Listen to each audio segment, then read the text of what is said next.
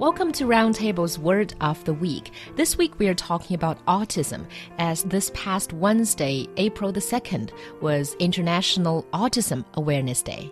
That's right. So, generally speaking, autism is a developmental disorder that usually uh, shows itself around the age of three years old. It's characterized by low social interaction and poor communication.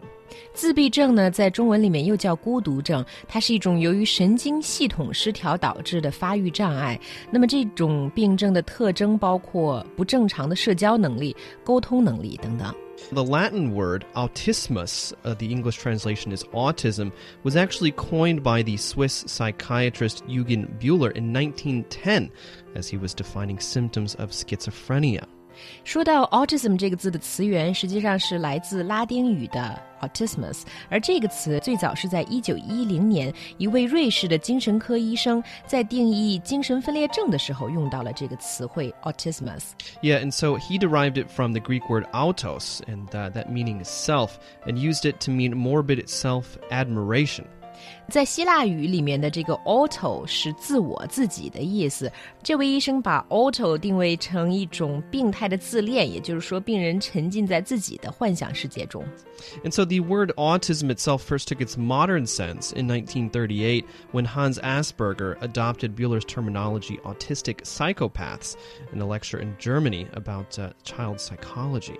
再晚一些呢，在一九三八年，维也纳大学医院的一位 Hans Asperger 医生借用了之前这位瑞士医生对 autismus 的定义。Yeah, and that's some of the history of the word. But in terms of autism itself, it seems for a lot of Chinese people, all the impression they got is from this film 海洋天堂. Mm -hmm. And in that film, this autistic uh, adult already has really repetitive behavior and sometimes he's intolerant to any little change in the outside environment. Yeah, no, autistic uh, people in general are, are, actually very difficult to get along with, mostly because uh, they are prone to explosions, I guess you might say, where something is not exactly how it should be or not exactly how they are used to.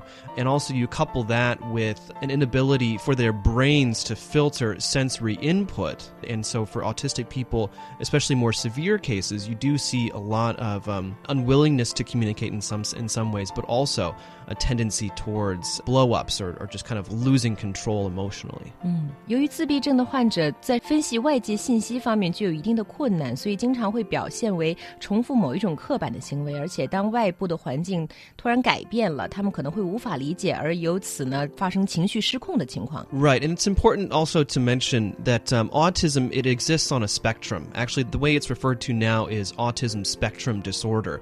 And so what you have, you have um, you know very extreme cases on, on the one end, and then very light cases on the other end. So just because someone is diagnosed with Asperger's or autism doesn't necessarily mean that um, you know they're going to be impossible to help or impossible to get along with.